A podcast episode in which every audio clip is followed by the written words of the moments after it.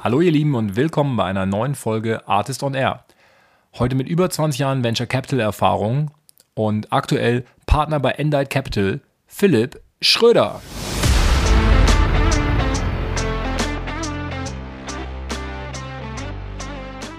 Viele Firmen versuchen auch, weil sie mit Self-Serve angefangen haben, dann zur Enterprise überzugehen und das beides gleichzeitig zu bedienen. Das finde ich aber sehr, sehr schwer. Äh, den Spagat schaffen auch wirklich wenige.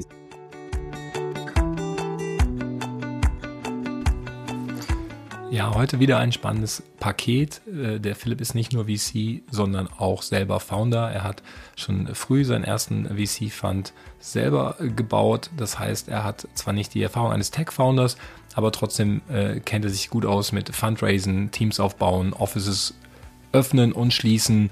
Ähm, das heißt, das ganze Entrepreneurial Mindset ist da auf jeden Fall gegeben. Das hört man, glaube ich, auch im Podcast. Ähm, ansonsten sind wir reingegangen in die Story von Endite äh, Capital, die, die Gründerstory von, von Demol und Van der Ende, die, die dieses holländische Media Powerhouse aufgebaut haben und dann äh, über, über viel Acquisition ähm, im Endeffekt zu extremem Reichtum äh, sich selber da verschafft haben und daraus dann im Endeffekt ein Fund entstanden ist ähm, aus ihrem Privatkapital. Äh, inzwischen äh, ist der aktuelle Fund bei 350 Millionen Euro. Da verantwortet Philipp das Deutschlandgeschäft warum er zu Endite gegangen ist, welche Werte dahinter liegen, wieso Vertrauen in dem VC-Game und langfristige Beziehungen so viel Bedeutung haben für Philipp, aber sich auch in seiner Erfahrung so viel ausgezeichnet haben. Über all das sprechen wir. Ähm, natürlich auch äh, inhaltlich äh, über den Fokus von Endite äh, auf die Scaling-Phase, das, äh, wie das zusammenhängt mit der DNA ähm, aus, aus der ehemaligen ähm, Demol und und fanden Ende Zeit. Ähm, also äh, super, super spannend, die ganzen Zusammenhänge zu kriegen. Ähm, wer jetzt aktuell mit Philipp in Kontakt treten will, ähm, die findet ihr die, die Links in den Show Notes. Ähm, er hat auch nochmal ganz klar gesagt, dass sein aktueller Fokus auf, auf Sales Enablement Tools liegt, falls es für euch spannend ist. Ähm, ich denke, äh, da sind wir uns einig, dass die Sales Departments immer effizienter werden müssen ähm, einerseits gibt es gerade hohen Kostendruck, ja, aber dafür, dafür natürlich auch einige Lösungen. Ähm, Philipp sieht da vor allem Sales ähm, Engagement Automation à la Outreach oder auch Revenue Intelligence à la Gong. Wenn ihr in dem Bereich äh, forscht, arbeitet, denkt und hirnt, ähm, ja, sprecht doch gerne mit Philipp. Und ansonsten gehen wir jetzt rein in eine knappe Stunde über 20 Jahre VC-Erfahrung mit Philipp Schröder und mit mir, Matthias Ernst.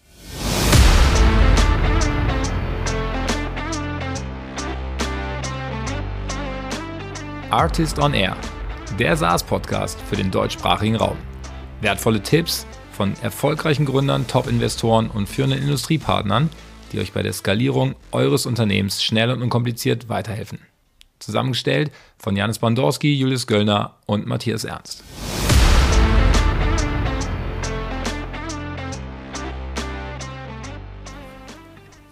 So, bevor wir in den Podcast mit Philipp reinstarten, noch ein Hinweis auf unseren aktuellen Werbepartner, die SaaS-Marken und UX-Agentur Schöne Neue Kinder.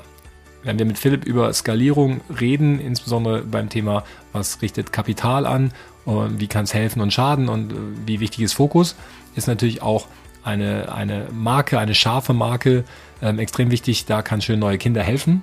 Wie wird aus einem SaaS-Unternehmen äh, wirklich erfolgreich? Ein gutes Team und ein innovatives Produkt bilden die Basis, aber um die richtigen Kunden und Mitarbeiter zu gewinnen und zu begeistern, braucht es eine starke Marke. Von der Strategie über das Storytelling bis zum Design. Dass das funktioniert, beweisen Expertinnen und Experten von Schöne Neue Kinder seit mehr als zehn Jahren. Zu ihren Erfolgsstories zählen mit Hybris, Celonis und Commerce Tool einige der bedeutendsten deutschen Tech-Companies. Schöne Neue Kinder entwickelt und schärft SaaS-Marken – im Rahmen unserer Partnerschaft bietet Schöne Neue Kinder euch die Möglichkeit, sich in einem kostenfreien Brand Audit konkretes Optimierungspotenzial bei Positionierung, Messaging und Design aufzeigen zu lassen. Wendet euch dafür einfach direkt an den Schöne Neue Kinder Markenexperten Paul Zentner unter paul.snk.de oder besucht www.snk.de. Viel Erfolg! Hallo Philipp, ich grüße dich. Moin. Moin, sagt er. Sehr schön. Philipp, du bist äh, Partner bei Endite, einem äh, VC-Fund ähm, mit Fokus auf äh, Scale-Ups. Äh, musst du gleich nochmal erklären. Ähm, ihr operiert in Holland, Deutschland und Schweden, glaube ich, und du bist für den deutschen Markt äh, verantwortlich, wenn ich es richtig verstanden habe. Sag doch mal unseren Zuhörern, ähm, wo, wo der Fokus bei ähm, Endite liegt und was du da genau machst. Ja, also Endite, wie du bereits gesagt hast, ist ein Scale-Up-Investor. Das heißt, wir investieren normalerweise in der Late Series A, Early Series B Phase. Normalerweise werden ja Firmen finanziert durch Business Angels am Anfang in der Seed-Phase. Ähm, dann kommen die Series A-Investoren rein und äh, die Firmen haben normalerweise schon ihren Product Market Fit, haben bereits auch Umsätze von ein, zwei, drei Millionen pro Jahr. Und dann kommen wir rein, um die nächste Skalierungsstufe zu zünden. Okay, das heißt, ähm, ihr unterscheidet zwischen Early Stage, Scale-Up und danach nochmal Growth. Äh, ist, genau. das, ist das richtig? Und seht euch da so ein bisschen zwischen Early Stage und Growth in der Mitte? Genau, also wenn man jetzt von Rundengrößen reden würde, Seed, okay, da gab es natürlich jetzt auch eine große Fluktuation in den letzten zwölf Monaten, aber ja. sagen wir mal, äh, wenn Seed irgendwie zwischen einer halben Million bis zwei Millionen war und Series A von zwei bis zehn Millionen, jetzt in den letzten zwölf Monaten ging es auch bis 20 Millionen hoch. Ne? Ähm, Series B würde ich dann irgendwo zwischen 20 bis 30, 40 Millionen sehen und danach kommen die Growth-Investoren für die Series ja, C, D, E, F und dann reden wir ja von Rundengrößen von 50, 100, 200 Millionen. Und ja. wir befinden uns also bei Series B eher bei den Rundengrößen zwischen 20, 30, 40 Millionen. Okay, das finde ich spannend. Ich glaube auch für unsere Zuhörer ein extrem relevantes Feld, weil ich glaube, in dem, in dem Bereich haben wir ja auch einige jetzt in, im, im deutschen Raum hier, die jetzt äh, auf ein paar Millionen ARA sich hochgearbeitet haben. Ähm, äh, das, ist, das ist super hilfreich für die, für die Einordnung. Bevor wir jetzt da tiefer reingehen auf, auf Endite, würde ich noch ein bisschen zu deiner Herkunft oder deinem äh, Werdegang Richtung, Richtung Endite eingehen wollen, weil du ja schon sehr, sehr lange in dem äh, VC-Thema drin bist. Ähm, und äh, tatsächlich auch selber äh, zwei VC-Firmen gegründet hast. Sag doch mal ganz kurz, wie das ganze Thema bei dir angefangen hat. Ja, also ich bin jetzt seit ja, 23 Jahren im VC-Geschäft tätig und äh, ich habe 99, als die ganze Internetphase anfing, ähm, mit äh, drei anderen Freunden zusammen VC More gegründet, eine Corporate Finance Agentur. Da war ich 25 Jahre alt. Also ich bin eben Gründer, aber habe mich entschieden, ein im Venture Capital Bereich was zu gründen und nicht eine Tech-Firma zu gründen. Ähm, mit der Firma sind wir nach London und Barcelona expandiert, wo meine Co-Gründer dort lebten. Und als die Blase geplatzt ist, mussten wir uns ein bisschen neu orientieren. Und mein äh, bester Freund, mit dem ich eben auch VC More gegründet habe, der lebt in Barcelona und hat da Autoscout währenddessen auch aufgebaut, ähm, zusammen mit den Deskovic oder Nico Nico von Autoscout. Und ja, da hat er mich irgendwann angerufen, meinte, Philipp, du sprichst doch Spanisch, komm doch mal hier runter. Rund, ähm, du hast ja drei Jahre Spanisch in der Schule gehabt wollen wir nicht einen eigenen Venture Capital Manager gründen? Und dachte ich, ja, das ist letztendlich eine gute Idee. Ähm, Barcelona ist auch eine schöne Stadt, wo man leben kann. Ähm, wir haben gesehen, dass es viele gute Gründer gab, aber kaum VCs äh, und kaum Fonds. Und dementsprechend bin ich nach Barcelona gezogen und habe dann Active Venture Partners gegründet. Da war ich 28 Jahre alt, habe den ersten Fonds geraced. Das war mein Learning Fund. Der war von der Performance nicht so grandios, aber die Investoren haben immer kein Geld verloren. Und der zweite Fonds ja. ist dann sehr erfolgreich geworden. Da hatten wir aber auch ein gutes Timing jetzt mit 2020, 2021. Genau, ja, so, so hatte ich es auch verstanden. Äh, eine, eine Frage zu deiner Historie, äh, die mir nicht bisher in, in meiner Recherche klar geworden ist. Du hast halt direkt mal angefangen, eine Corporate Finance äh, Firma zu gründen. Ja, also wo, wo kommt denn da das Geld her zum Investieren? Also äh, kommst du aus einem sehr wohlhabenden Elternhaus oder hast du irgendwo, ähm, also 99 war sicherlich eine spannende Zeit zum Investieren, aber die meisten Leute mit 25 ähm, fangen ja nicht direkt an zu investieren, sondern müssen erstmal irgendwie Geld verdienen.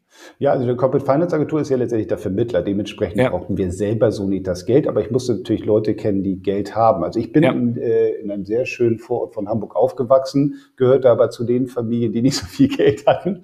Ähm, aber ich kannte wiederum andere Leute, die äh, besseren Zugang zu Kapital hatten, ähm, aufgrund ihrer beruflichen Historie und dementsprechend kannten wir also eine Menge Business Angels ähm, und haben dann die Venture Capital Fonds, die paar, die es dann in Europa gab, kennengelernt und äh, die ersten, mit die ersten Early Bird, die Gründer habe ich halt schon das Jahr davor kennengelernt, ähm, als wir für die dann ja ähm, zusammen für Autoscout, also die haben ja Autoscout am Anfang mitfinanziert. Da haben wir Feasibility Studies während des Studiums für die geschrieben, ein bisschen Geld zu verdienen. Und okay. dementsprechend gab es so die ersten Kontakte mit den VCs. Und da dachten wir, gut, kann doch funktionieren, lass einfach mal gründen. Und ähm, hat dann auch funktioniert. Also zwei Jahre. Dann kam die Postphase, ja, dann I, haben wir gelitten. Alle, ganz viele Leute entlassen. Gut, das ist dann halt so, wenn man das ja auch alles selber finanziert, dann ja, wird's dann hart. Ja. Nee, ähm, äh, ja, sind wahrscheinlich äh, nicht alle hier im Podcast so durch die äh, 99, 2000er Phase gegangen äh, wie wir. Aber ja. ähm, ich erinnere mich da auch noch dran. Ich, ich finde es ganz spannend, weil du hast ja sozusagen die, die Blase damals dann wirklich richtig miterlebt und hast ja gerade auch selber gesagt, dein Fonds 2 bei Active, ähm, der hat jetzt ganz gute Returns gebracht, weil du in 2021 ähm, schöne Exits äh, dann realisieren konntest, weil die, also die Bewertungen ja auch hervorragend hoch waren. Und wenn ich es richtig verstanden habe, hast du da so ein bisschen deine, deine Learnings eingebracht, dass man so eine Blase dann halt auch nutzen muss, ja, äh, in, in dem Fall. Erklär ja. mal, was da so deine Perspektive ist. Ja, also ich glaube, alle, die im Bereich Venture Capital unterwegs sind, wissen, dass es äh, hat sehr viel mit Timing zu tun. Ja, also äh, es wird ja auch oft gesagt, Venture Capital ist ein ist ein Art, it's not a science. Also ich glaube, dass äh, es ist schon eine gewisse Science, aber es ist eben auch eine Kunst und es hat auch äh, eben damit zu tun, dass man zum richtigen Zeitpunkt einsteigt und auch zum richtigen Zeitpunkt äh, verkauft. Und äh, da habe ich schon selber viele Fehler gemacht äh, in der Vergangenheit, äh, weil ich dachte, the only way is up. Aber das habe ich ja dann 2002 bei der Bubble Burst oder auch 2008 bei der Finanzkrise mitbekommen, dass es einfach nicht nur immer bergauf geht, sondern dass es immer Zyklen gibt. Und ähm, ja, daraus habe ich eben gelernt und ich habe 2020 dann meinen Partnern auch gesagt, und da hatten wir auch alle die gleiche Meinung, so viel Liquidität, wie wir jetzt im Markt haben, das werden wir in unserem Leben vielleicht noch mal einmal so einen Zyklus mitbekommen, wenn überhaupt. Ähm, das ist so selten, diese lange Niedrigzinsphase, ähm, wo die Leute einfach nicht wissen, wo sie ihr Geld hinstecken sollen, ähm, weil es keine Alternativen gibt. Und dementsprechend, ja, also können wir natürlich nicht unsere Portfoliofirmen dann forcieren zu verkaufen, aber wir haben dann letztendlich uns mit anderen Investoren abgestimmt und mit den Gründern abgestimmt und gemerkt, jetzt können wir verkaufen und dann haben wir letztendlich ein sehr gutes Timing hingelegt und dadurch auch sehr gute Returns erzielt. Wenn ich mir jetzt überlegen würde, die Firmen jetzt zu verkaufen zu den Multiples, würden wir längst nicht die gleichen Returns äh, bekommen. Kannst du ein, zwei Beispiele nennen, was äh, da gute Exits waren? Ja, wir haben eine Firma aus äh, Berlin finanziert, da sind wir 2014 eingestiegen, Adjust, ähm, ist wahrscheinlich auch mehreren Leuten bekannt. Und die haben wir dann an, ähm, oh, jetzt komme ich wieder nicht auf den Namen, wir haben sie verkauft äh, an eine Firma, die dann äh, an die äh, Börse gegangen ist. Und nicht nur das Timing war gut, dass äh, wir sie äh, fast für eine Milliarde verkauft haben. Die andere Sache ist auch, man hat, bekommt ja dann Aktien, die Firma ist an die Börse gegangen und dann hat man Lockup, man kann die ersten sechs Monate nicht verkaufen. Und wenn man dann die Aktien bekommt, kann man sich dann überlegen, was tut man damit? Will man sie ja periodisch verkaufen? Will man noch ein bisschen warten? Und natürlich gab es viele Stimmen, die gesagt haben, es geht ja noch weiter hoch.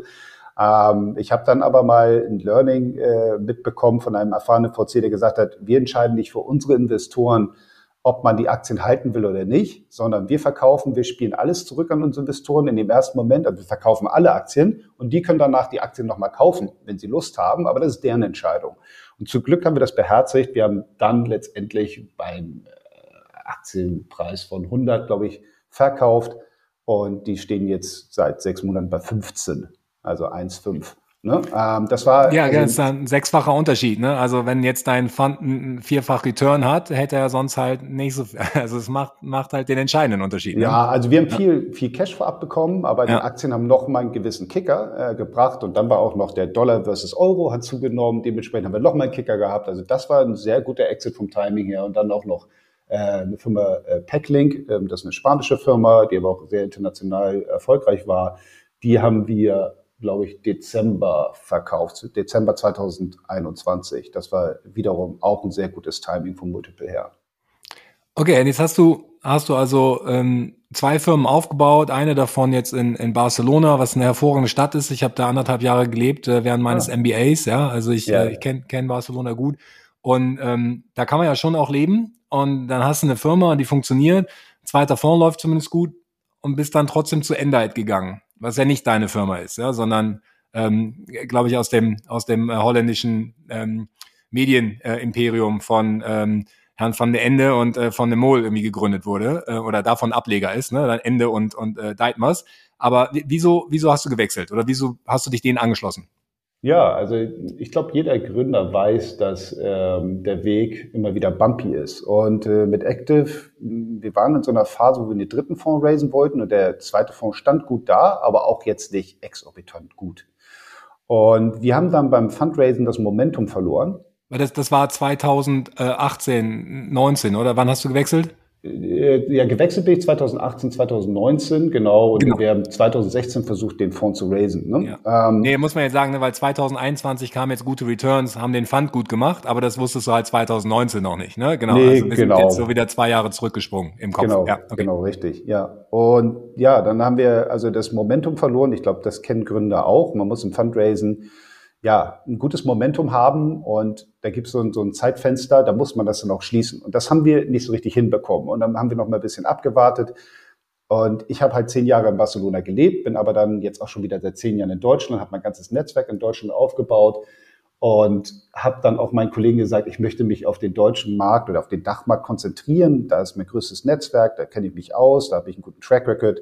Ähm, ich will auch nicht die nächsten zehn Jahre mich schon wieder committen, so lange zu pendeln. Und mein anderer Kollege Christopher, mit dem ich das alles aufgebaut habe, auch die erste Firma, der hat gesagt, er möchte das Schulsystem revolutionieren und hat LearnLife gegründet und Schulen aufgebaut. Ähm, dementsprechend sind zwei von den vier Partnern rausgegangen und das war dann so ein bisschen der, das Ende von Active. Also Active gibt's zwar noch, aber äh, der Fundraising-Ambition.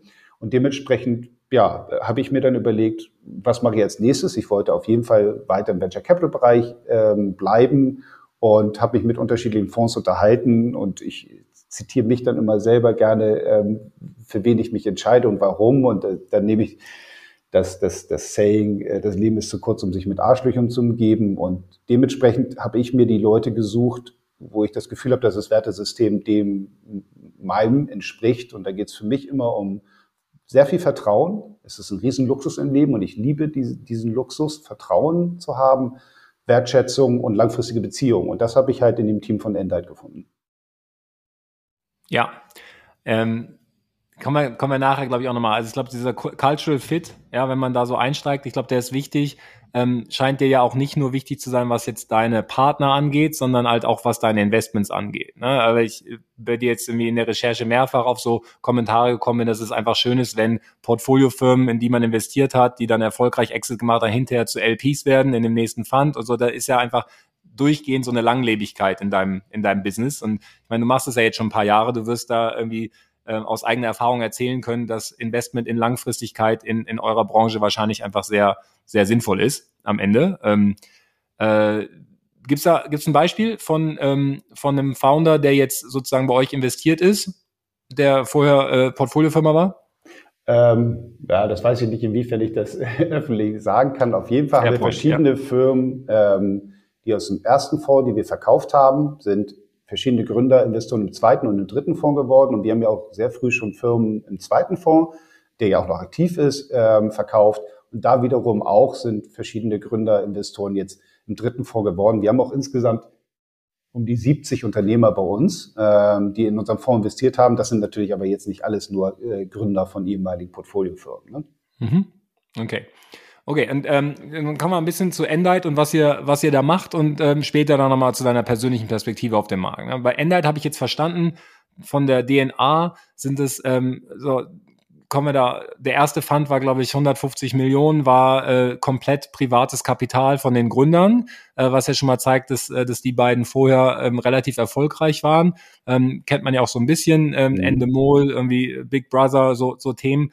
Ähm, mein Verständnis ist hier, äh, was nicht viele wissen, ist, dass die in, ihren, in ihrer Geschäftszeit wirklich sehr viel äh, M&A gemacht haben, äh, 40, 60 Firmen aufgekauft haben, so die Größenordnung, also massiv, ja, das Ganze dann an die Börse gebracht haben, später zurückgekauft haben, wieder an die Börse gebracht haben. Ja, da sage ich erstmal Chapeau ja. in die Richtung, äh, wenn jemand zuhört, das, das ist sicherlich sehr geil, aber ich glaube, aus dieser, aus dieser Buy-and-Build DNA ist dann ja auch Endite irgendwie entstanden und das ist, glaube ich, wenn ich es richtig verstehe, auch äh, Teil von eurem Fokus bei so Scale-Ups, dass ihr wirklich helft äh, zu wachsen, dass ihr aber auch helft, Firmen dabei, ähm, anorganisch zu wachsen. Ist das eine richtige Annahme oder ähm, äh, wie würdest du das positionieren? Ja, genau richtig. Also ähm, der, der Grund, weswegen wir überhaupt Scale-up-Investoren sind und nicht Early-Stage-Investoren, ist, dass äh, die Gründer von Endite sich entschlossen hatten, also oder sich gedacht haben, das Know-how in, der Internationalisierung und dem anorganischen Wachstum durch M&A, durch Zukäufe, das zu vermitteln. Das konnten die halt gut. Die Kreativen, das waren halt Job von den Ende und John de Mol, die sich immer Mediaformate ausgedacht haben, aber der bedarf es halt eines Executive Teams, die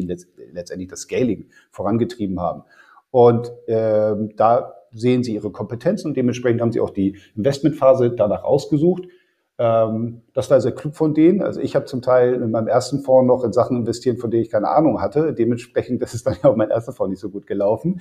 Ähm, und ja, und letztendlich das, was wir nach außen hin auch so dastehen, das machen wir auch. Ne? Ich glaube, bei den Portfoliofirmen, ich glaube, wir unsere Portfoliofirmen aus den ersten zwei Fonds haben mittlerweile 30 Zukäufe insgesamt getätigt. Das heißt, dieser beiden Bild findet statt.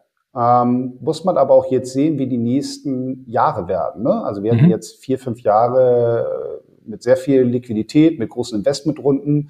Die großen Investmentrunden, ja, muss man sich auch überlegen, wie stark kann man wirklich im organischen Sinne wachsen mit so viel Geld. Und da macht Zukäufe zum Teil dann auch Sinn. Ob das ja. jetzt so bleibt, weiß ich nicht. Hängt da eben doch davon ab. Vielleicht gibt es auch eine Konsolidierung im Markt, weil verschiedene äh, Startups nicht mehr genug Geld äh, Finanzierung bekommen. Dann hat man eine andere Form von, von äh, M&A ne? ja. oder Zukäufen. Ja, verstanden.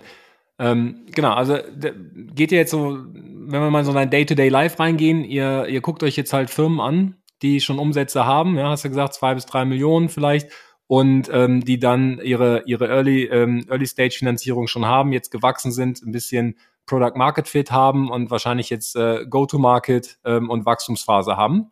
Ähm, wie, wie sucht ihr diese Firmen raus? Wie kommen die zu euch? Und wie könnt ihr denen dann, wenn ihr euch für ein Investment entscheidet, helfen?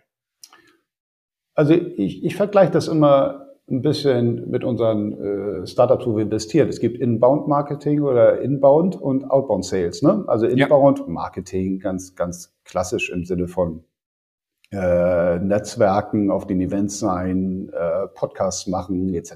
Ne? Ähm, dadurch generiert man Inbound Interest ähm, und das andere Thema ist dann Outbound. Wo wir gerade hier in dem Podcast sind, sorry, wenn ich unterbreche. Ja, ja. Ähm, also wenn jetzt jemand denkt, er braucht äh, Scale-Up-Investment und äh, findet dich nach dem Podcast super sympathisch, dann erreicht er dich wahrscheinlich am besten über LinkedIn ähm, und sagt, ich habe deinen Podcast gehört und ich äh, würde gerne mal pitchen. Ja, das ist normalerweise ein sinnvoller Approach. Man sollte, also ich bin immer ein großer Fan von äh, Warm Intros. Ähm, das das ja. gleiche auch, wenn ich im Fundraising bin gehe ich, mache ich auch selten Code Calling, um mit LPs zu reden, die reagieren dann gar nicht darauf, sondern ich versuche mir immer einen gewissen Zugang zu finden über eine andere Person. Über LinkedIn findet man das ja sehr schnell, wer mit wem ja. connected ist. Das ist meistens besser, um noch mehr Attention zu bekommen. Bei uns, aber bei mir eben genau das Gleiche, wenn ich mich mit Investoren unterhalte. Ne? Ja. Ähm, und das ist eben der, der Inbound-Teil und dann hat man den Outbound-Teil, den würde ich auch wiederum aufgliedern in ähm, kontinuierliche Interaktion mit allen Investoren, die vor uns natürlich investieren, ähm, die Series A-Investoren, die Seed-Investoren, die Super Angels etc. Und äh, anzuschauen oder mit denen zu telefonieren und mit denen auf Events zu gehen, auf Trips zu gehen, um zu verstehen, wie die Portfolien laufen und welche Firmen vielleicht mal wieder raisen.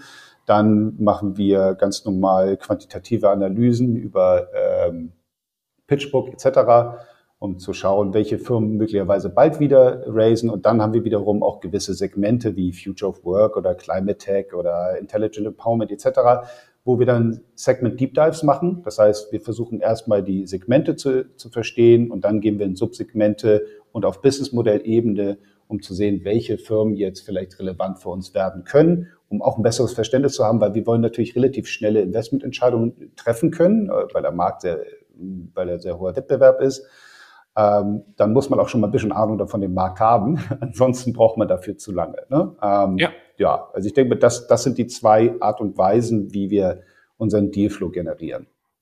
Teil das mal für mich kurz ein, damit ich dann besseres Verständnis habe. Also wie viel, wie viel ist tatsächlich inbound, also nicht in wie viel kommt rein, sondern wie viel von denen, die ihr wirklich dann annimmt und in die ihr investiert, kam über Inbound und wie viel kam über andere VCs, wo ihr Follow-up-Investment macht. Also den, den Lead verstehe ich ja. Die haben mhm. ja ein mhm. Eigeninteresse, euch sozusagen zu informieren, weil die ja auch wollen, dass danach in ihr Investment weiter investiert wird. Ja? Und äh, wie viel kommt aus euren eigenen äh, Recherchen? Ich würde sagen 20 Prozent Inbound, 60 Prozent VC-Netzwerk oder Investorennetzwerk, 20 Prozent Outbound. Ja, super. Also schon Segmentanalyse. Ja, ja, verstanden. Äh, weil das gibt ja auch ein gutes Gefühl, aber das, das kann ich mir nicht vorstellen, dass dieses, dieses Netzwerk unter den VCs natürlich auch extrem wichtig ist, ja, und, äh, und sicherlich ja sich auch gegenseitig bedingt, weil man natürlich dann auch ein gewisses Vertrauen aufbauen muss, weil äh, ja, der, also der, der, der Early Stage VC hat natürlich ein großes Interesse, jemanden zu finden, der dann weiter investiert, auch wenn es äh, nicht so gut läuft in der Firma. Ja, klar, genau, ja, ja. Aber, also aber es geht ja, nur einmal, ne? Genau. Ja. ja, es geht nur einmal, aber äh, ich denke mal, die Leute wissen, welche Marke oder welche Brand wir haben und wofür wir stehen, als Endite und dann nochmal als Partner. Die Partner sind natürlich auch immer individuell sehr relevant. Und äh, do they walk the talk? Äh, sind sie authentisch ähm, und ähm, ja, stehen sie auch zu ihrem Wort? Ne? Das ist immer sehr wichtig. Ja. Jetzt kann ich mir vorstellen, wenn ihr in äh, so eine Scale-up-Phase investiert, dann äh, sind wir anders als bei Early Stage raus aus äh, dem Fokus auf Team und Vision, ja, und vielleicht ja. auch noch Total Addressable Market, sondern ist ja konkret ähm, Masse da, die man sich anschauen kann. Ja, äh, wie wie analytisch seid ihr da? Welche, äh, welche KPIs äh, schaut ihr euch an? Was ist ähm, für diese Investmententscheidung da wichtig? Ja, also ja, der Vorteil ist natürlich bei uns, dass es sehr viele KPIs gibt. Ne? Wir ja. gucken uns natürlich die, die, die Umsatzentwicklung an, das Wachstum, ähm, die Stickiness des, Produ äh, des Produkts, also wie, wie hoch ist der Churn, wie hoch ist die Net Dollar Retention, der Burn Multiple äh, etc., äh, die Rule of 40 oder Rule of 50, je nachdem, wie man das jetzt heutzutage sieht. Mhm. Da schauen wir uns halt alles an um dann ein Verständnis davon zu bekommen, all das, was wir im Pitch Deck gesehen haben, stimmt das so, äh, was dort angegeben wurde. Ne? Ähm, und ab dem Moment gehen wir dann oft eben auch noch tiefer rein in die Kohortenanalyse, um noch ein besseres Bild eigentlich zu bekommen. Ja, ähm, verstehe ich. Äh, das, das klingt interessant, weil ich hätte gesagt, die ersten, die ersten KPIs sind ja so ein bisschen Standard. Ja, das ähm, macht ja ein Pip Klöckner live im Doppelgänger-Podcast. Ähm, das müsste man dann ja relativ gut hinkriegen, wenn man, wenn man die Zahlen hat. Ähm, was genau ist die Kohortenanalyse? Wie aufwendig ja. ist das und was lernt ihr dabei? Ja, bei der Kohortenanalyse gucken wir uns ja letztendlich die, äh, all die Daten an von den Kunden, die, wann die ongeboardet wurden oder gesigned wurden und wie sie sich danach entwickelt haben. Ne? Und mhm.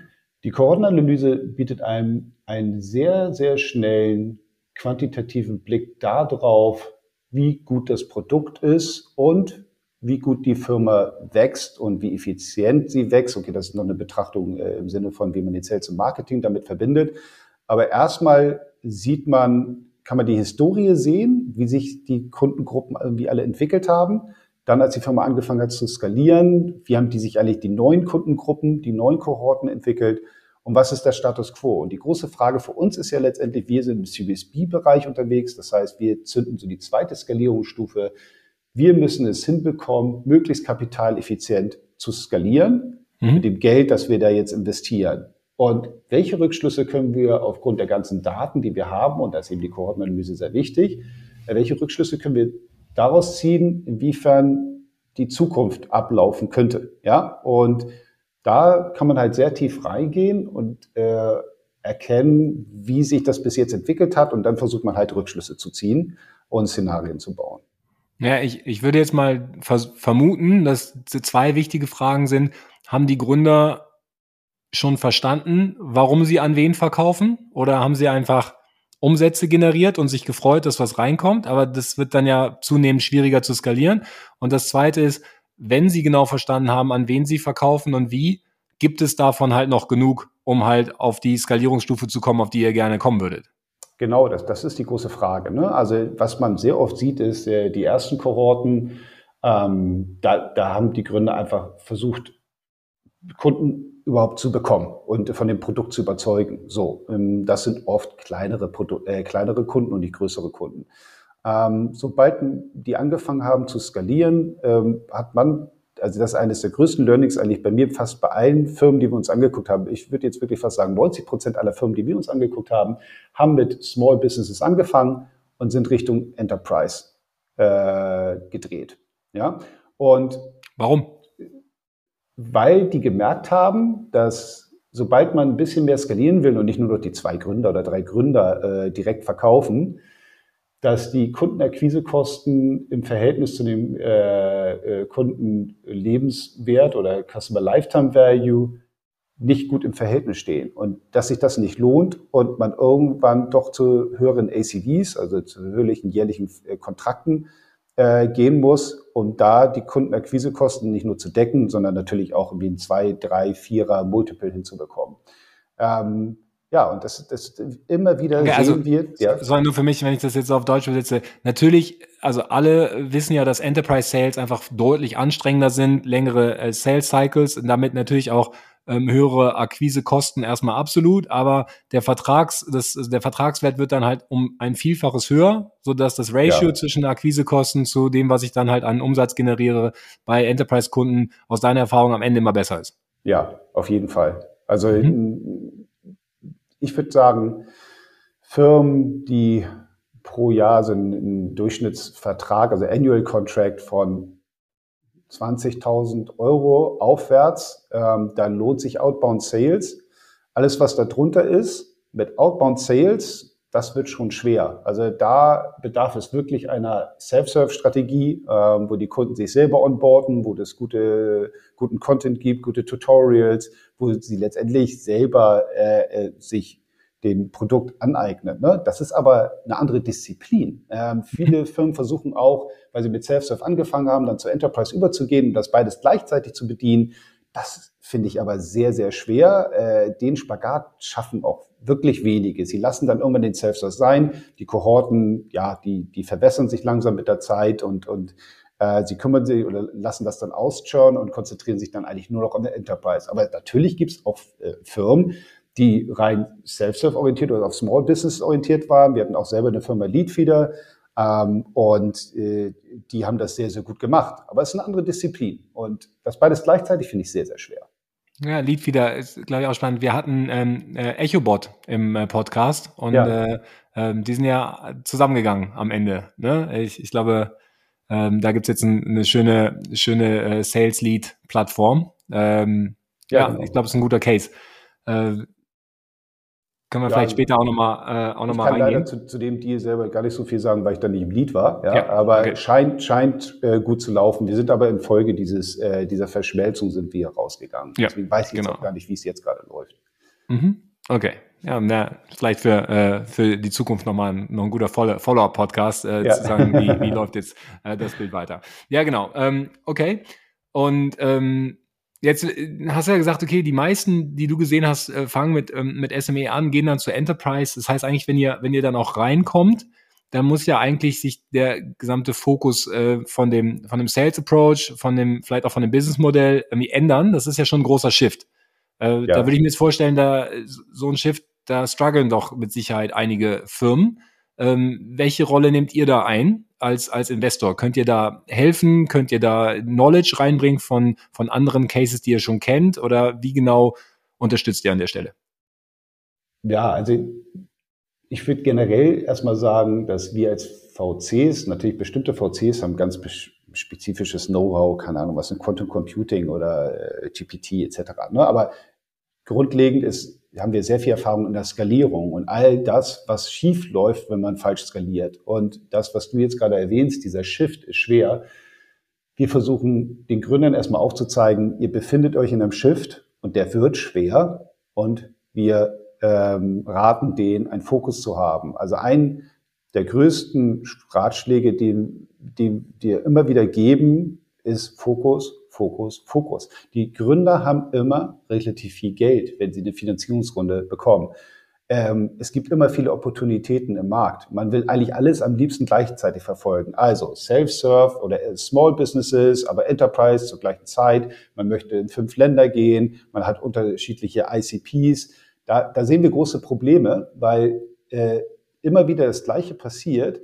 Irgendwann stimmt die Performance nicht aber es ist so komplex, dass man gar nicht weiß, woran es liegt. Da muss man also wieder reingehen und sich überlegen, also ist es die, G, ist es die Geo oder ist es die Internationalisierung, die das Problem ist? Ist Sales- und Marketing-Skalierung ein Problem, weil die Prozesse nicht nachgelaufen sind? Ähm, ist es die falsche Incentivierung der äh, Sales äh, Representatives etc.? Das ist sowas von schwer. Dementsprechend sagen wir immer, bitte fokussieren und gerne all den Sachen nachgehen, aber nacheinander, ja, mit sehr kurzen, Reaktionszyklen, damit man nicht zu viel Geld unnötig verbrennt. Ja, das, ähm, das finde ich ganz spannend, weil ich ja behaupten würde, dass ähm, wenn du jetzt ähm, Bootstrapped versus VC-Funded als mal zwei Modelle gegenüberstellst, dann ja. ist ja ähm, ein Ziel von VC-Funded einfach, dass du schneller wachsen kannst. Dafür kriegst du ja auch das Geld. Das heißt, es entsteht in meiner Wahrnehmung auch einfach ein höherer Wachstumsdruck. Ja, äh, das heißt, ja. dieses, dieses äh, sich verzetteln wird ja teilweise einfach durch euer Modell auch angestoßen. Ja, ja. also du sagst einfach hier, ich gebe dir Geld, du musst jetzt einfach sehr schnell wachsen, aber bitte ähm, verzettel dich dabei nicht. Ja, äh, das ist natürlich, dieses Verzetteln kommt ja eventuell auch einfach aus diesem, aus diesem Druck heraus. Wie kann ich als VC oder wie könnt ihr als VC einerseits den Druck bauen, weil ihr wollt das Wachstum ja sehen, aber gleichzeitig dann halt auch dann wieder mental den Druck vom Gründer nehmen. Ja, damit halt dann diese Struktur und diese kurzen Zyklen überhaupt möglich werden. Also der Druck ist ja schon mal durch äh, den, den Businessplan und die, die Zielwerte, die die Gründer angegeben haben, ist da. Ne? Und auch mhm. durch die Budgets. So in dem Moment, wo wir investieren, sage ich den Gründern so, jetzt sitzen wir im gleichen Boot. Ja, ähm, wir gewinnen und wir verlieren zusammen. Ähm, das Thema Vertrauen ist sehr, sehr wichtig für mich. Dementsprechend müsst ihr mir so früh wie möglich sagen, wenn es ein Problem gibt. Und auch wenn das bedeutet, ihr kommt in einem Monat zurück und sagt, Philipp, wir haben uns dir von dieser Strategie erzählt, ehrlich gesagt, die funktioniert nicht. Ja, wir müssen anders weitermachen. Ähm, dann sagt ihr mir das sofort weil wir verlieren nur zusammen. Ich kann euch nicht helfen, wenn ich nicht weiß, welche Probleme ihr habt.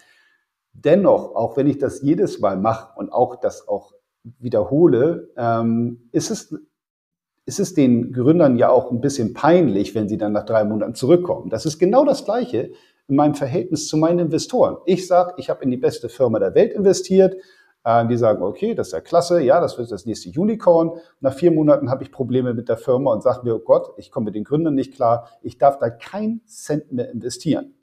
Ja, da gehe ich jetzt zu meinen Investoren und sage, so, Entschuldigung, also die ist doch nicht so cool, die Firma. Das ist natürlich, das ist, das ist wahnsinnig schwierig, ist sehr, ja. sehr unangenehm. Da muss man auch die, Entschuldigung, aber Eier haben, das zu tun. Wenn man dann zum Beispiel in einem Fondszyklus ist, wo die Performance nicht stimmt, dann will man das nicht. Ja, und die Fehler habe ich in meinem ersten Fonds gemacht. Und was bedeutet das? Dass ich angefangen habe, Firmen weiter zu finanzieren, damit ich nicht blöd dastehe. Ja, und dann kommt man in die Sunk Cost Fallacy rein und wirft gutes Geld schlechten hinterher.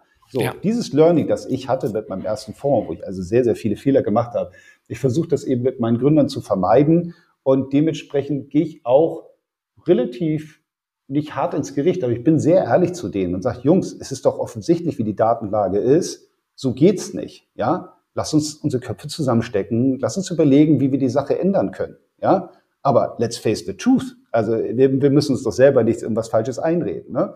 Ähm, ja, und das ist aber ein sehr kontinuierlicher Prozess. Das reicht nicht aus, wenn ich das am Anfang sage.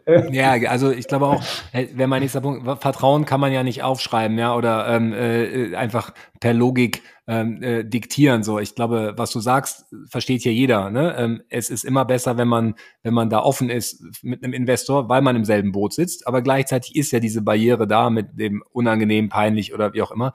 Das heißt, äh, die Frage, die ich mir stelle, du hast ja auch immer in, in einem anderen Podcast hast gesagt, so am Ende, es geht auch nicht um die Verträge, es geht auch nicht um die, um die Prozent, die du in der Firma hast, sondern es geht einfach darum, hast du den besten Zugang zu den Foundern, dann kannst du auch Impact haben auf die Firmenentwicklung. Ja, wenn die Founder dir nicht vertrauen, ist egal, ob du Lead-Investor bist oder ähm, äh, irgendwie Angel, äh, ja. da, dann kriegst du die Sachen zu spät mit, um zu helfen. Ne? Und wie baut man dieses Vertrauen auf? Also vorne hingehen und sagen, ja, ihr könnt mir vertrauen. Klar, kann man erstmal machen, aber dadurch entsteht dir kein Vertrauen. Investierst du viel Zeit, bist du einfach super available? Gehst du mit den ähm, Essen, in Urlaub, Fußball spielen oder an welcher Stelle entsteht dieses Vertrauen? Weil es ist ja eine zwischenmenschliche Beziehung, Vertrauen. Und die kommt ja meistens über Zeit, über ja. Kontinuität, über Learnings.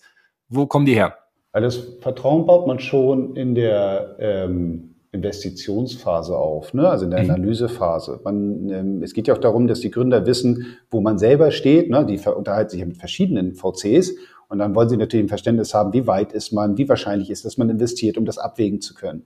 Da bin ich schon immer ganz, ganz ehrlich. Und das hat für mich auch schon bedeutet, dass ich einen Deal verloren habe, weil die gesagt haben, okay, das ist mir ein bisschen zu wackelig, dann nehme ich den anderen, ja. Ähm, ich hätte natürlich auch, ja, äh, vielleicht äh, da ein bisschen besser auftreten können und sagen können, ja, ja, wird gar kein Problem. Wäre vielleicht auch kein Problem gewesen, aber es, manchmal gibt es halt Signale von anderen Partnern, wo man das Gefühl hat, oh, ich bin mir nicht ganz sicher, ob das wirklich durchrutscht, das, äh, das Investment. Und da bin ich sehr ehrlich und ich glaube, das zahlt sich dann auch immer aus. Ja, manchmal verliert man einen Deal, aber das ist für mich okay, weil es ist ein People's Business, der, der, der Markt ist sehr klein, die Leute reden miteinander und die wissen, ob Leute da auch sehr authentisch sind. Die andere Sache ist auch zu sagen, ehrlich zu sein, zu sagen, wovon habe ich Ahnung, wovon habe ich keine Ahnung. Ähm, der, das andere Thema ist in Vertragsverhandlungen, da auch schon das Vertrauen aufzubauen, und da auch ehrlich zu sein und zu sagen, okay, diese Klauseln, ja, die, die sind für mich nicht so wichtig, dann lass uns einfach dieses Thema äh, sein lassen, da müssen wir jetzt nicht noch groß weiter verhandeln. Ähm, und dann, wenn man dann investiert hat, ja, hat man natürlich viele Gespräche mit den Gründern, man verbringt Zeit, sei es jetzt mit denen essen gehen, auch abends mal ein Bierchen trinken. Es ist einfach ein People's Business. Ähm, und je mehr Gespräche man miteinander führt und auch seine eigenen ähm, ja, äh, Schwächen zu zeigen. Ne? Und ich habe damit eigentlich nie Probleme. Ne? Egal in welchem Bereich, sei es im Professional-Bereich, sei es im privaten Bereich, ob man irgendwelche Issues mit Kindern hat oder mit seiner Frau. Man hat ja dann abends lange Gespräche und zeigt einfach, dass man, auf Englisch wäre es vulnerable, also äh, ähm, ja, dass, dass, dass man eben auch Schwächen hat und nicht äh, ähm, irgendwie das, das große Genie ist, dass das keine Angriffsflächen hat.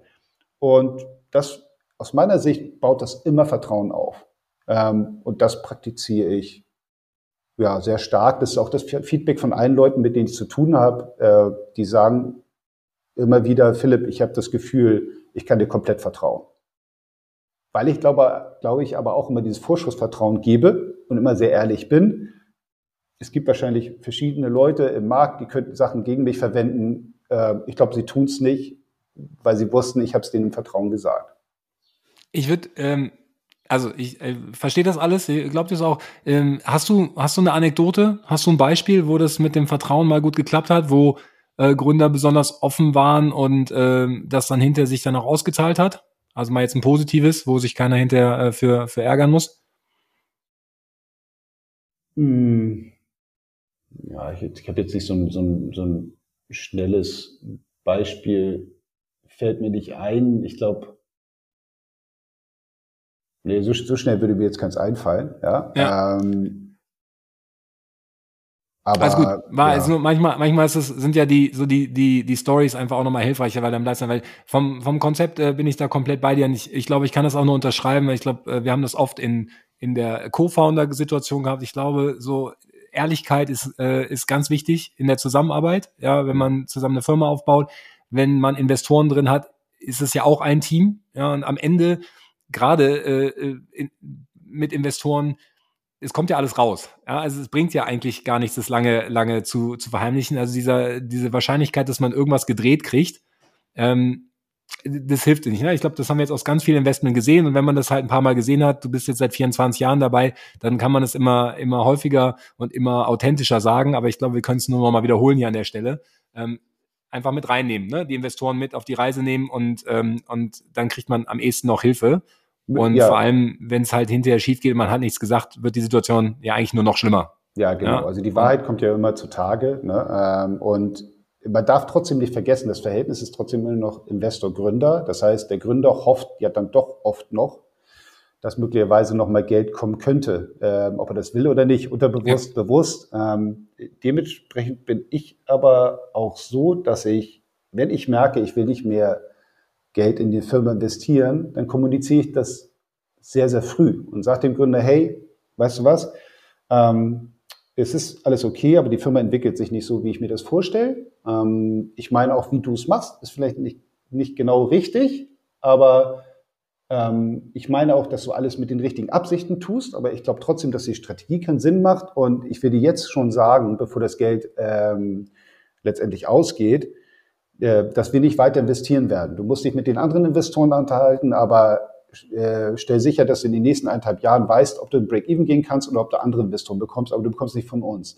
Ja, finde ich super. Das, weil das ist auch wieder, ja, ich habe das, ich habe ja. das, ich hatte da einen neuen Mitarbeiter und ich habe den mit ins Gespräch genommen. Ich meinte, ich werde jetzt den Gründer absagen, aber er wird mir wahrscheinlich danken. Und er meinte, das kann doch nicht sein. Und letztendlich war es dann doch so, äh, er kam raus und mein, äh, mein neuer Mitarbeiter meinte, der hat dir gedankt. Ich so, ja, weil ich, weil ich ehrlich bin und äh, auch sehr respektvoll und wertschätzend bin, indem ich ihm jetzt sage und nicht in der letzten Sekunde. Das ist einfach, ja, das ist, das äh, ist natürlich für Gründer sehr nachteilig, wenn man es in der letzten Sekunde macht. Und jetzt hat man ja viele, viele Unternehmen, die jetzt in dieser Phase sind, wo Investoren auch zum Teil ihre Meinung geändert haben. Der, der Markt hat sich natürlich auch sehr, sehr geändert, ähm, wo Gründer in der letzten Sekunde eine Absage bekommen. Ähm, das passiert auch immer wieder. Ich würde auch sagen, das ist von den Investoren keine böse Absicht.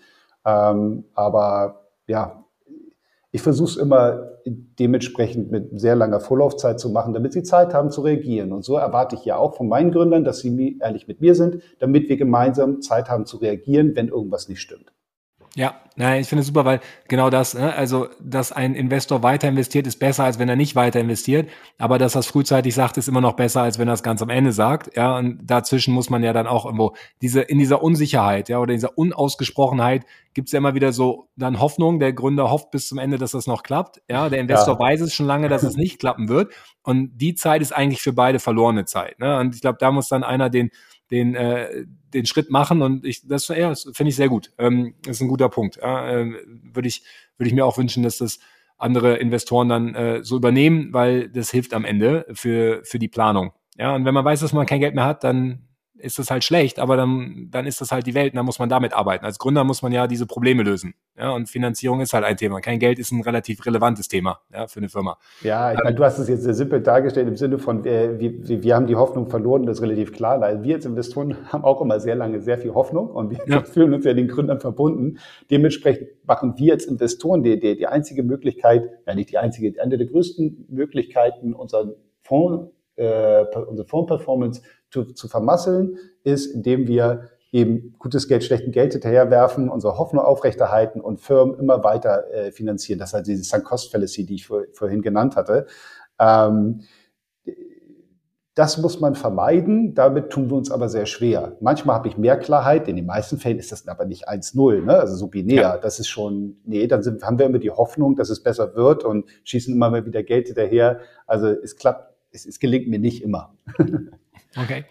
Ähm, lass uns mal ein bisschen auf die Zukunft äh, überschwenken. Ich habe jetzt relativ viel verstanden, ähm, ja. was ihr, was ihr macht, was so eure ähm, äh, Analyse ist und worauf du Wert legst.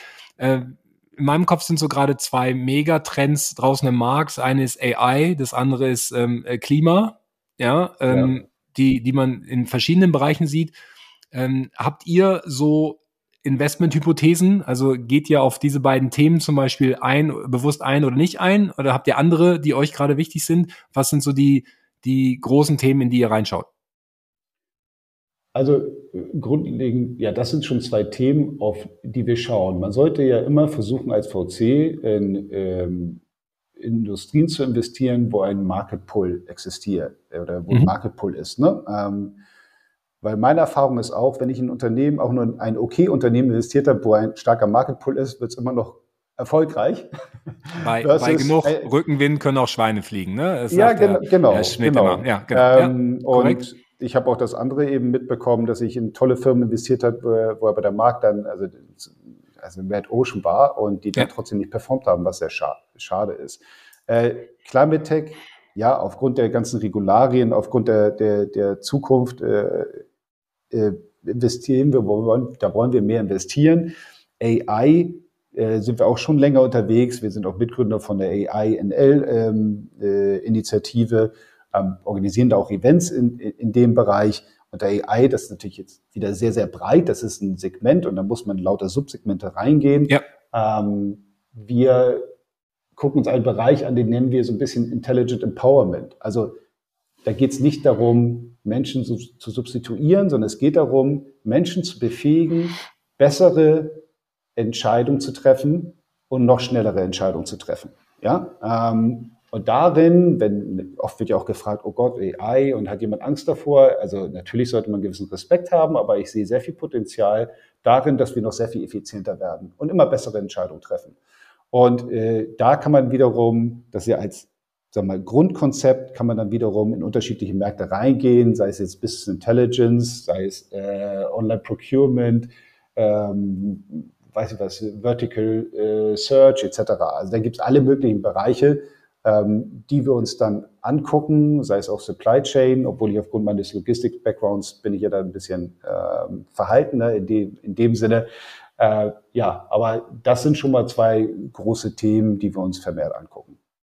Jetzt ähm, bist du, glaube ich, im Board von Parcel Lab und von Gridscale. Ja. Ich glaube, Parcel Lab war auch eins eurer ersten Investments aus dem letzten Fonds.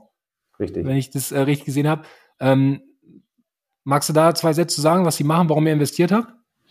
Ja, Gridscale habe ich von meinem Partner Martin übernommen. Ähm, Gridscale ist vielleicht vom Außen betrachtet, sieht das aus wie eine Art Hosting-Provider. Ja, aber was Gridscale hat, eine Technologie investiert und das ist auch die Investmentthese von uns, äh, weswegen wir investiert haben. Die haben ein, die Technologie nennt sich ein Hybrid Core entwickelt, die letztendlich anderen Hosting-Providern befähigt, Services oder Produkte anzubieten wie AWS oder Azure etc.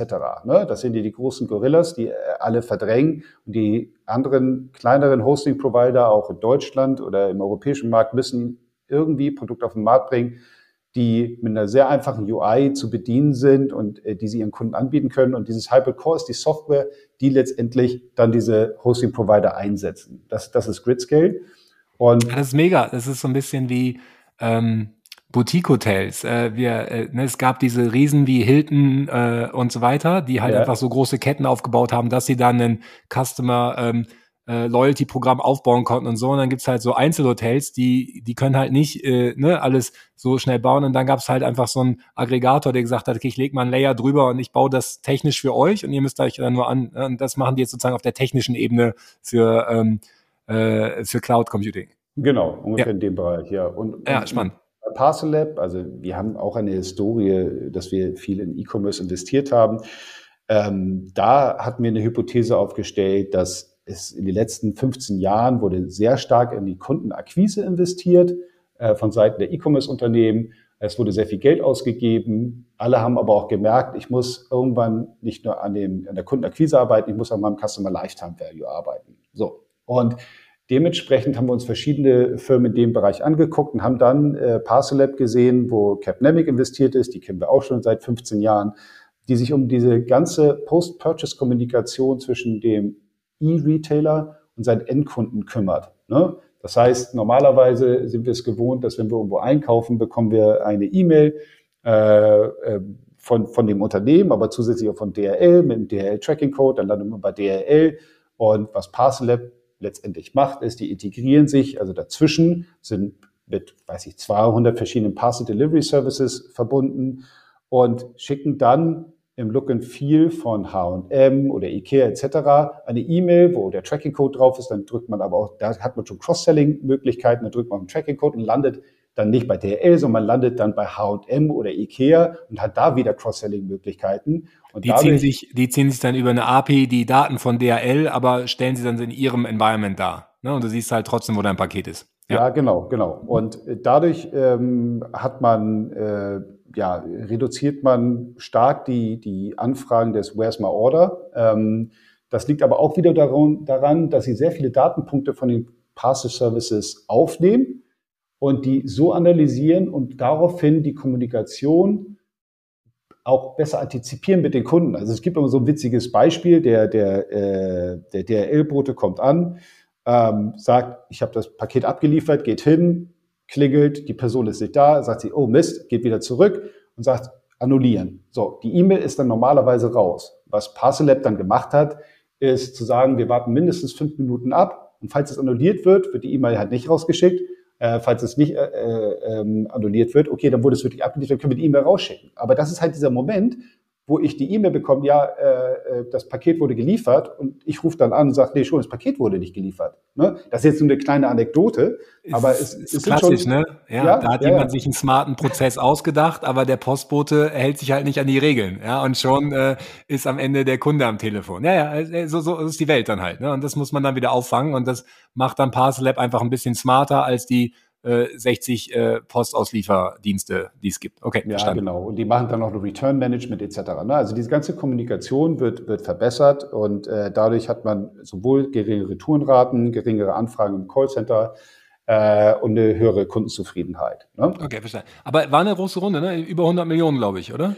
Ja, war ja auch 2021. ja, okay. ja, gut, dann, dann können wir ja ein paar, paar äh, Stellen wieder abziehen. Okay. Und, äh, da, ähm, ja, mit Capnamic, Capnamic hattet ihr auch, äh, oder hast du äh, Just auch damals gemacht, ne? Also da gibt's so ein paar ähm, ja, der, also ich kenne Christian Siegele, äh, ja. einen der Partner kenne ich jetzt mittlerweile ja, wahrscheinlich schon seit 18 Jahren. Ähm, der war damals bei 3i und mit dem haben wir zusammen ein Investment in Spanien gemacht. Seitdem kenne ich den sehr lange und Jojo, also Jörg Bündbrücker, kenne ich auch seit ja, 13, 14 Jahren. Ja. ja. Wollte ich nur nochmal erwähnen, weil du, du, ähm, du du stellst immer diese These von Vertrauen und äh, lang, langjähriger Zusammenarbeit in Raum. Ich finde das ein gutes Beispiel, dass das bei dir anscheinend funktioniert. Ja, wenn du so Leute hast, die mit denen du vor 18 Jahren schon mal investiert hast, die immer noch investieren, dann ähm, scheinen die ja auch gerne mit dir zusammenzuarbeiten. Ja, aber da auch wieder ähm, darf man nicht vergessen, der Wettbewerb ist sehr hart. Äh, die Gründer entscheiden ja auch hauptsächlich, wer reinkommt. Und da, da kann, können Christian und Jörg ab und zu auch so ein gutes ein Wort einlegen, wie sie wollen wenn die mit einem Sparkle VC, mit dem großen Namen äh, arbeiten wollen, dann werden die es auch nicht durchdrücken können. Ne? Also das ist schon, ähm, ja, ist nicht, nicht trivial, aber es hilft natürlich, wenn man die alle sehr gut kennt, ja. Wer sind denn die äh, Sparkle VCs aus deiner Sicht? Ja, wenn jetzt die Amerikaner, sei es jetzt Insight, Excel, Sequoia, Benchmark, Bessemer, ne? also das, das, sind, das sind super Namen. Und da ja. Ne? Da, da bin ich ja auch realistisch. Das ist Endite nicht. Endite ist jetzt auch nicht so der, der, der laute VC im Markt. Ich würde sagen, they walk the talk und deswegen fühle ich mich ja so wohl da, weil wir sagen letztendlich, was wir können und was wir machen und dann halten wir uns daran.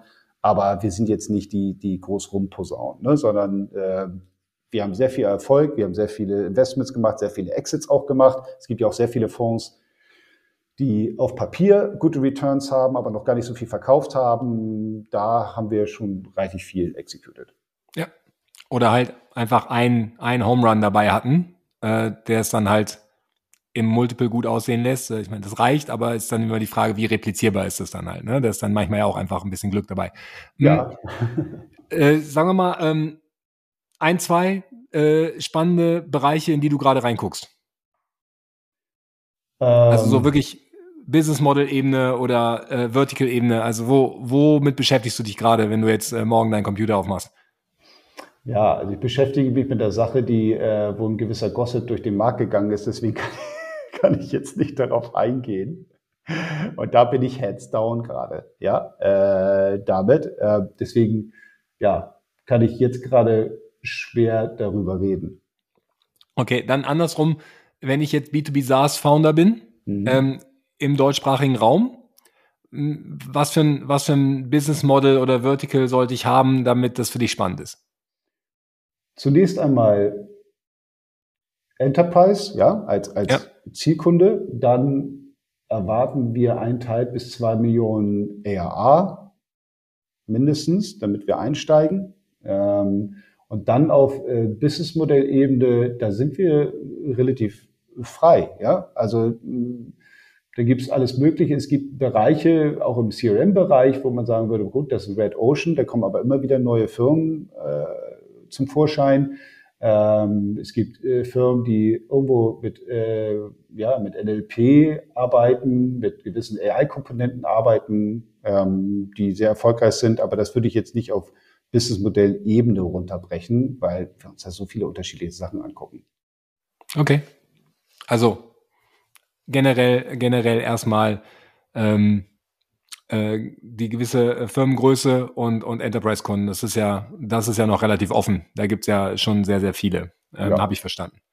Alles klar. Dann äh, vielleicht zum, äh, zum Abschluss, bevor ich dir meine, äh, meine Restaurantfrage stelle. Äh, die letzten Tipps äh, von dir ähm, für Gründer im Umgang mit VC?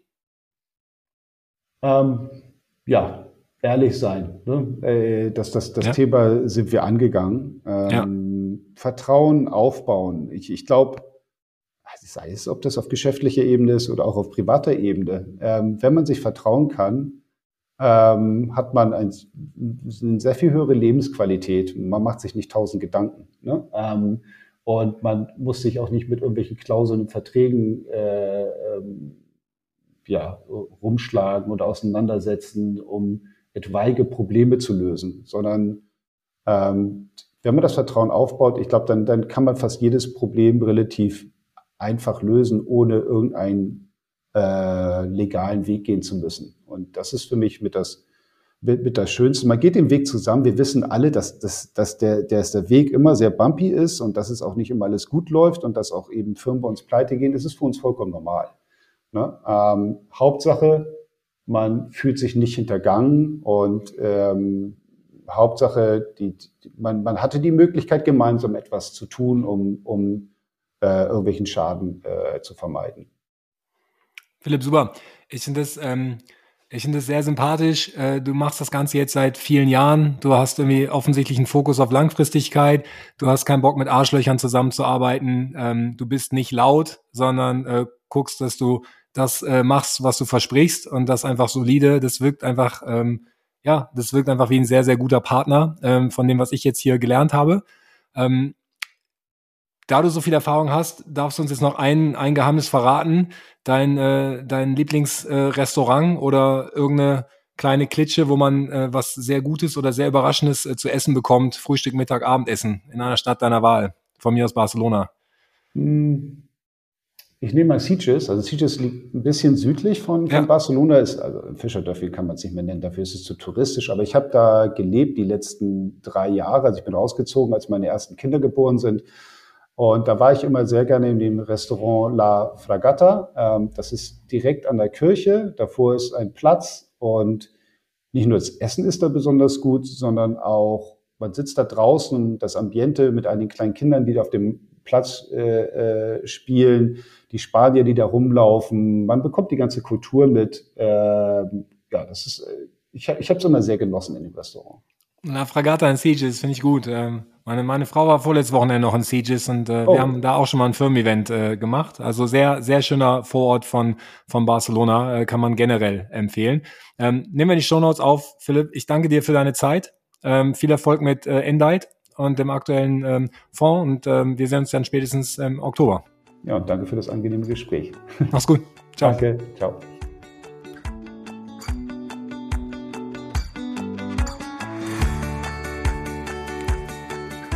So, ihr Lieben, da sind wir auch schon wieder am Ende. Der äh, Philipp und ich haben im Nachgespräch noch die Story zu Adjust ein bisschen besprochen. Adjust, äh, der Exit war natürlich an die Firma AppLovin. Das sei hier noch nachgereicht, der Vollständigkeit halber. Und ansonsten ein kurzes Update von äh, unserer Seite. Der Artist Summit oder die Vorbereitungen darauf laufen super. Bitte bloggt euch den 12. Oktober, wenn ihr es noch nicht gemacht habt und dabei sein wollt. Ähm, das Ganze findet vor Ort in Berlin statt und ähm, Founder von SaaS Companies können sich auf ein Ticket bewerben. Wir machen weiterhin da eine sehr harte Door-Policy, einfach um sicherzustellen, dass bei der geringen Teilnehmeranzahl äh, die besten, besten Leute vor Ort sind. Ähm, aktuell sind schon deutlich über mehr als die Hälfte der Tickets weg. Ähm, wir sagen das nicht aus Sales-Druck. Äh, wir glauben, wir sind da sehr gut unterwegs bei dem, bei dem aktuellen Timing, aber wir gehen sehr stark davon aus, dass das Event komplett ausverkauft sein wird und wir dann auch in den letzten paar Wochen vor dem Event einfach nichts mehr machen können. Deswegen ganz äh, einfach und, und ehrlich der Tipp an der Stelle, wenn ihr vorhabt zu kommen, dann meldet euch jetzt, solange das alles noch entspannt ist. Hotelchaos wie bei OMR wird es äh, nicht geben. Ähm, das ist das Gute, aber die Tickets werden weg sein. Insofern das nur als persönlicher Hinweis. Und ansonsten wünsche ich euch allen eine erfolgreiche Woche. Bis dann, der Matthias.